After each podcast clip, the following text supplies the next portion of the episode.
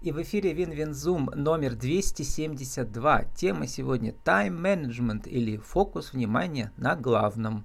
Спикер Ольга Дружинина, бизнес-тренер, управляющий партнер ТК Догма, тренинговой компании vk.com, Дружинина эксперт. Ольга, добрый день. Добрый, Влад. Рада видеть. А, люди любят учиться тогда, когда у них получается, пишете вы. А вы любите учиться, когда у вас получается чему-то новому у ваших учеников? Конечно, это беспрестанный обмен, потому что а, есть у них свои уже наработки успешные, эффективные, которые, естественно, я себе беру, беру на вооружение, удачные примеры их практики, обязательно ссылаюсь на авторов, когда привожу примеры, потому что ну, это радостно всегда и приятно. Угу. То есть за счет них я тоже обогащаюсь. Это такой взаимный обмен. Ну, у вас в программе много звезд этого тайм-менеджмента российского, там Глеб Архангельский и другие, да. Я сейчас спрашиваю про э, рядовых управленцев. У вас там десятки компаний посмотрел, да, за эти сколько, 20 лет вы уже в этом бизнесе. Да, да если, я о них и говорю. Да, если угу. какие-то тайм-фишки, как вы пишете, которые э, неожиданно вы получили от каких-то, ну, совсем вот, ну, обычных э, э, людей, которые вдруг оказались более эффективными, чем из умных книжек, которых прочитали кучу? Ой, это такой сразу сходу сложный вопрос, сориентироваться. Угу. А, ну, пожалуй, это как а, способ, как инструмент, который мне подсказал один из участников. Uh-huh. Есть такой прекрасный э, вариант оценки расходов времени, да, да, то есть на что уходит время, это хронометраж. То есть когда можно оценить, на что расходуется, и затем уже понять, что оптимизировать, от чего, может быть, избавиться, что можно делегировать. Да? Так вот, а, там необходимо, получается, отслеживать каждые 10-15 минут, да, на что уходит времени, и фиксировать. Естественно, человек об этом забывает. Так вот, один участник сказал, что я, говорит, придумал, я просто завожу таймер каждые 15 минут, и он мне напоминает о том, что необходимо зафиксировать, чем я сейчас занимаюсь. Но ну, это реально очень простая находка, да, а, и нет необходимости ни программы специальные ставить, то есть просто перезаводишь таймер каждый раз. Прекрасно работает. На кухне вот яйцо, вот яйцо стоит такое, да, куриный э, таймер, или как оно? Да, да, да, да. Вот, вообще аналоговые способы старые, да, офлайновые, они часто больше работают. Uh, у вас в программе, я приложу к описанию программе вашего курса, там много интересных этих штучек, там фишек, да, uh, вот, многие известные, а многие вот не очень для такого обычного пользователя. Например, про смарт мы все слыхали, да, технологию целеполагания, сейчас тоже ее помянем а вот какие-то интересные совсем нет, или очень простые, да, ну, а, например, а, когда мы берем календарик и в нем там выкалываем. Как называется у нас эта техника? А, календарик-пинарик? Да. Угу. Пинарик, да, это тоже... Да? Угу, Не от слова пинарик. пинать, а от слова... От слова пинать именно как пинать? раз. Это он нас подпинывает. Подпинывает делать. То есть как только мы что-то себе, а, задачку выполнили, да, мы можем ее заштриховать, что все, она уже готова. А у нас же разная мотивация, то есть у кого-то мотивация к, мотивация к достижению результата, а у части людей мотивация от. Кстати, она для большинства хорошо работает. Но это смешанные варианты будут более эффективными, тоже практика показывает. То есть кому-то нужна кнопка на стуле, или, как говорят, да, волшебный пендель, вот отсюда пинарик. То uh-huh. есть, чтобы человек двигался вперед. Поэтому как раз возможность вычеркивать задачи, да, или ставить крестик на том, что уже сделано, это человека двигает как раз вперед, что, о, я это уже сделал, можно двигаться дальше. То есть по этому принципу. Причем это еще визуализация, да, она перед тобой лежит. Я думала, слово пин английского, когда прикалывать булавкой на стенку, тоже да. можно, да? Вот. Другая mm-hmm. классная техника, про которую не слыхал, картонка называется. Mm-hmm. Из картона нет, не из картона. Картонка. А, человек, когда занимается оперативной деятельностью, он находится же вот в такой вот рутине, постоянно занят, и о стратегических целях может забыть. Поэтому в ежедневник, это в том случае, если он у вас как раз офлайн, да, вот книжечкой, блокнотом, любой mm-hmm. другой формой, вкладывается картонка, на которой написаны цели квартала, может быть, месяца или даже года. То есть она подходит как раз управленцам для того, чтобы не забывать, что же у нас самое главное. И вот с этой картонки те цели на год, да, или там на полгода, которые поставлены, есть смысл начинать оперативное совещание. Ну, то есть, чтобы не забывать, и куда мы движемся вообще-то. Потому что, еще раз повторюсь, рутина, она сжирает наше время, и мы часто этими делами можем забыть о главном. Поэтому вот как фокус внимания на главном, это та самая картонка, которая нас постоянно возвращает к нашим целям. Понятно, что они могут меняться, да, но при этом вот именно с них важно начинать. Все наши действия, они должны подчинены быть большой цели, большей цели. Ну, то есть у менеджера это задачи могут быть на, э, на месяц, например, да, а у руководителя дела продаж там квартальные, годовые. То есть, ну, вот таким вот образом она и работает, то есть, чтобы не забывать. То есть вы тут совершенно правы, визуализация – это один из ключевых инструментов и в тайм-менеджменте в том числе. То есть, когда у нас все уже перед глазами есть, нам остается только жить. Сделали, сделали, да, там или перенесли, допустим, там на другой день. Как мы синхронизируем свои дела а, с другими подразделениями или коллегами, потому что наша работа все равно, она взаимосвязана. То есть именно поэтому визуализация хорошо работает. Она нам не... Причем работают некоторые способы уже больше ста лет. Вот этот вот эм, Диаграмма Ганта, разработана Генри Гантом, посмотрел в Википедии, в 2010 году, в 910, сейчас уже 2, 112 лет. Это значит, по вертикали у нас э, что идет, время или по горизонтали время? А по вертикали по проекты? Да, да, да, там задачи идут ответственные, угу. а по горизонтали идут как раз временные промежутки, то есть в зависимости от того, на какой период у нас а, поставлен проект. Он может быть длиться у нас день, может быть месяц, может быть год. И там будут либо часы, либо, например, дни или даже там недели. То есть в зависимости от продолжительности проекта тоже вот очень удобный способ. Именно а, визуализация нам здесь опять помогает, помогает синхронизировать работу разных людей. Такой вот наглядный вариант. Он автоматизированный, конечно, уже давно, угу. вот со времени создания. Но можно и по-старому прямо нарисовать на доске, да, конечно. да, и все. И ну, а да. чуть позже Айзенхауэр, он когда у нас э, жил, это Великая, значит, Вторая мировая война, да, в это время. Угу.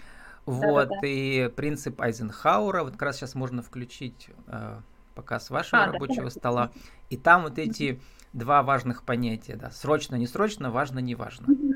Да, это классика такая, но угу. она, правда, помогает организовать себя. То есть задача тайм-менеджмента – это помочь человеку себя организовать, организовать во времени непосредственно. И вот да, здесь у нас две оси – это важность и срочность. Дела, получается, у нас делятся на важные, срочные, важные, несрочные, неважные, несрочные и срочные, неважные, да.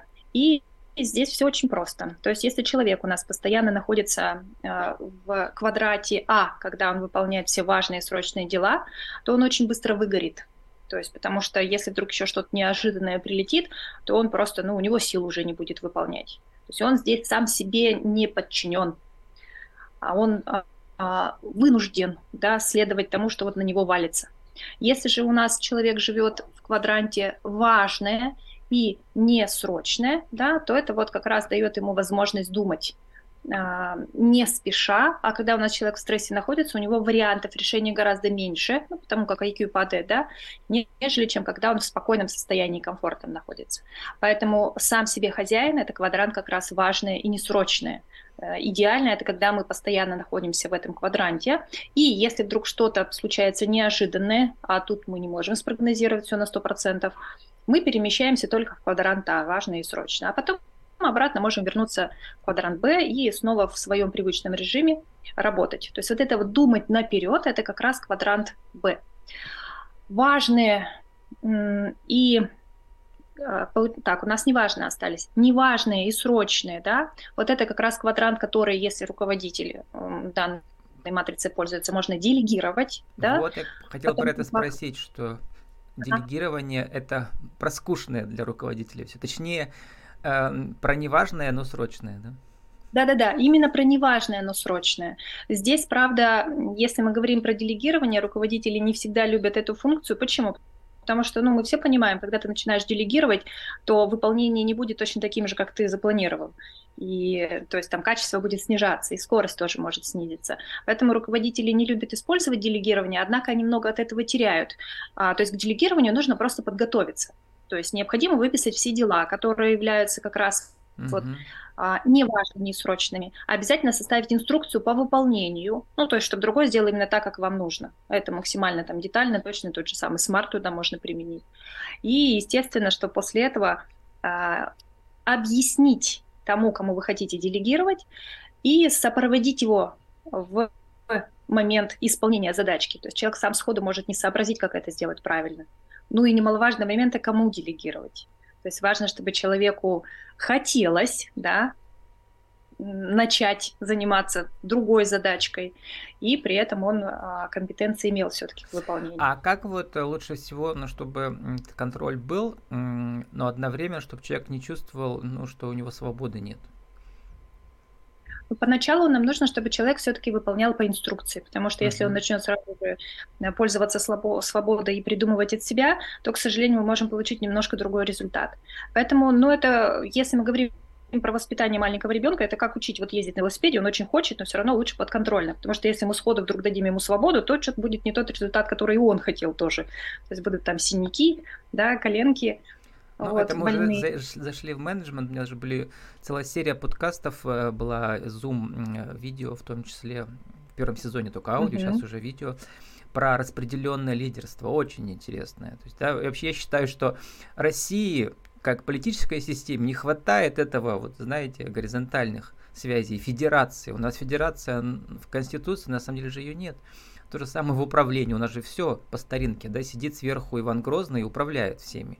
Я имею в виду на предприятии.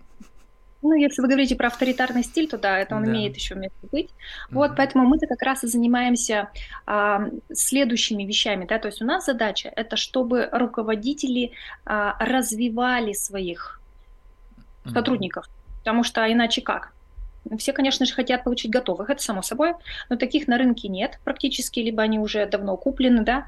Поэтому а, нам остается способ, который на самом деле Воспитать бабу-ягу в своем коллективе. Да. да, да, да, да. Взращивать их. Угу.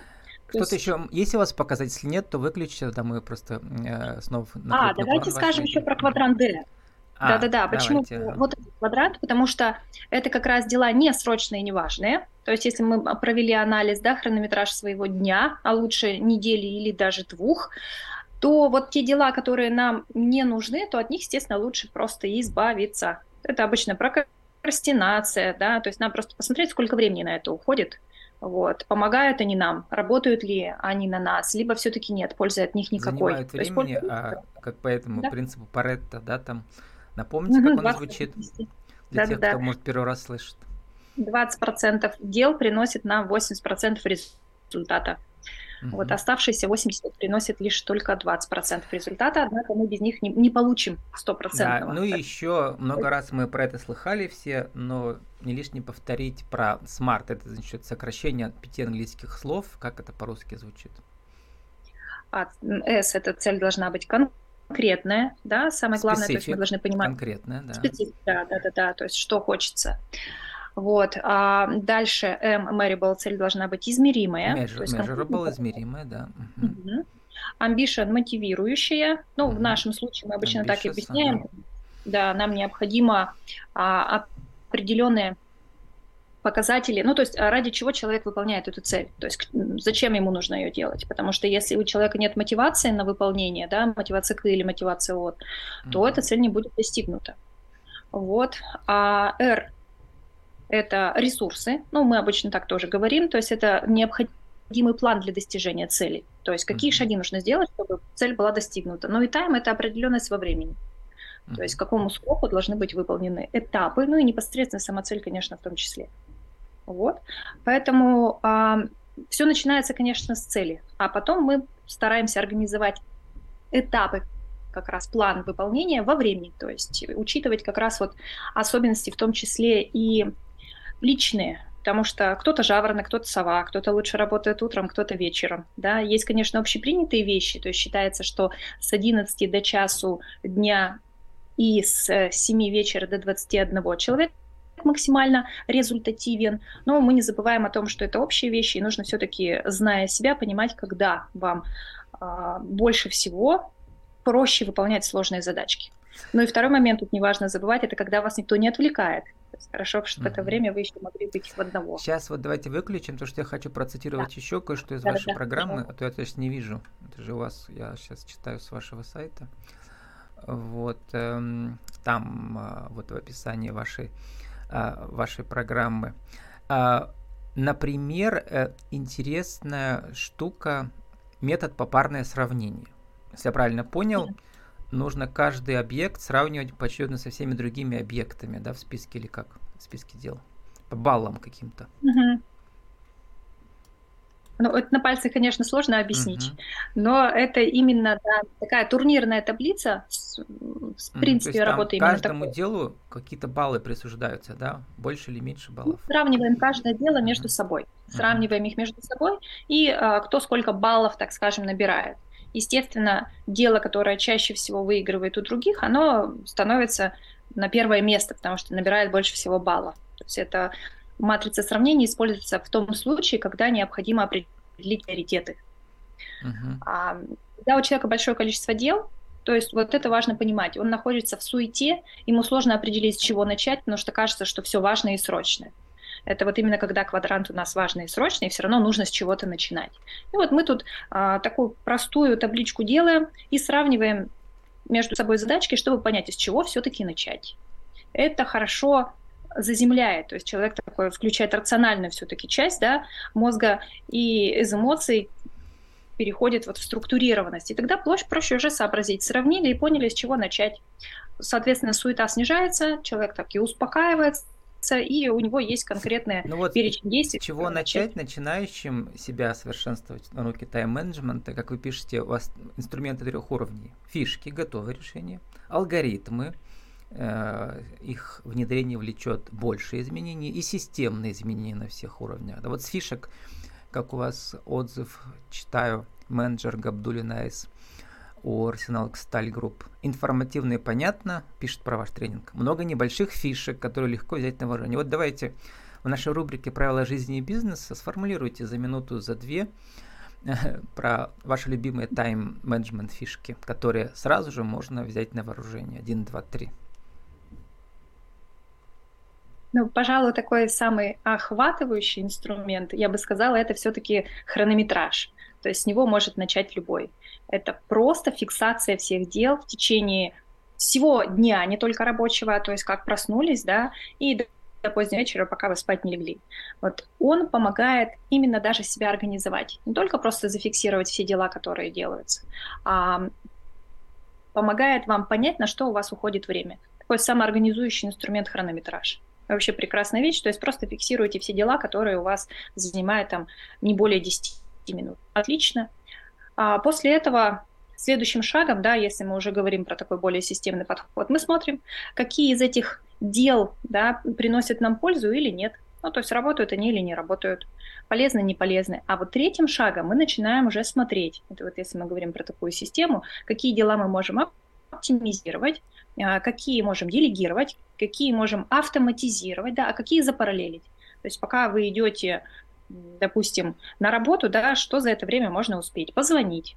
Вот запараллелили два дела. Или, допустим, ожидаете встречи, вы можете там проанализировать продажи, допустим, свои, да, или подготовиться к следующему звонку, потому что у вас вот пока еще здесь не организована встреча. Но вот это если такой системный подход. Я вам могу привести пример, как у меня один из руководителей, у нас была консультация, а, вот с помощью такого простого инструмента, а потом оптимизации в течение рабочего дня, с помощью простых трех инструментов сократил, с которым там мы вместе с ним придумали, сократил на 4,5 часа свой день. У него высвободилось время на английский язык, там, на спорт, да, ну, то есть достаточно большой промежуток времени. Через месяц мы еще разочек с ним списались, он применил еще один из инструментов, который он просто еще не успел, и на 40 60 минут еще мог высвободить время.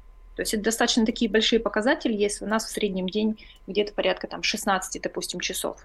То вот 25% это очень хороший прирост, 25-30%. Тут у вас целый график вот. есть, проверенные результаты через два месяца обучения. Делегирование, часть своих задач на 13% увеличилась, да? Работа да, стала да. более результативной на 14%. угу. стало легче эмоционально работать на 10%. То есть у вас, видимо, проходит исследование, да, по а, через какое-то время по специальным методикам. Ну да, вот. это у нас такой свой подход. Мы делаем замеры до угу. обучения, и, соответственно, через а, различный промежуток, обычно это там 3-4 месяца, иногда до 6, чтобы посмотреть динамику. То есть сравниваем до и после. И тогда сразу же понятно и самим участникам, ну а самое главное нам, да, что получается, а мы еще смотрим, что можно Ой, Мы должны уже заканчивать. Коротко хочу спросить, я почитал ваши биографии. Вы были аспирантом кафедры практической психологии при Пермском государственном педагогическом университете в 2008 да. году. И в этом же году, получается, основали да, вот эту догму, вашу тренинговую компанию. Mm, да. Вот, до этого там были там другие несколько компаний. А, расскажите, вот эм, Какие у вас были тогда эмоции, когда вы это создавали, а сейчас, получается, компания уже сколько? 14 лет, да? Вот. Угу. Чего, что мечтали, что получилось сейчас? А, вы знаете, да, наверняка помните, что 2008 год это же был кризисный год. Угу. И коллегами, с кем как раз организовали тренинговую компанию Догма, а, работали вместе. И компания закрылась. А так как мы свою работу любим и просто жизни без нее не представляли, нам единственное, что оставалось, это создать собственную компанию. И именно вот благодаря такому стечению обстоятельств мы продолжили делать то, что у нас и получается лучше всего, да, и то, что нам нравится больше всего. Мне кажется, это идеальное сочетание. Так что мы вот а, несколько измененным составом, но все-таки изначальным, вот уже 14 лет двигаемся, да, и у нас, естественно, цели это не только Пермь, Пермский край, что это и в России стать одной из лучших тренинговых компаний с результативным обучением. То есть поэтому у нас такое большое количество замеров, мы смотрим динамику изменений и эм, не просто обучаем, но и сопровождаем компании, руководителей и сотрудников в их изменениях и адаптации, особенно вот сейчас к изменяющимся ситуациям реальности. Как у вас э, ВКонтакте нашло еще одно любимое ваше высказывание Наполеона Бонапарта, который был управленец, еще тот, да? Ну, в смысле, хороший. Искусство управления – это в том, чтобы не позволять людям состариться в своей должности. А вам кризис не позволил состариться в должности предыдущей компании, вам нужно нужно было создать свою. И вот теперь все, э, все и идет или Кризисам вообще большая благодарность, потому что благодаря именно им мы становимся адаптивнее, то есть у нас становится больше вариантов решений. То есть uh-huh. в 2020 году мы своим клиентам э, тоже помогли пережить пандемию, да, в 2022 году тоже изменения санкций, да, то есть здесь тоже приходилось адаптироваться и помогать. То есть поэтому благодаря как раз вот таким вот э, кризисным ситуациям, да, ситуациям изменений, э, у нас происходят качественные скачки, я бы так сказала. С нами сегодня была Ольга Дружинина, бизнес-тренер, управляющий партнер тренинговой компании Dogma. каком Дружинина эксперт. Наша тема тайм-менеджмент или фокус внимания на главном. Ольга, спасибо, удачи вам. Спасибо вам, Влад.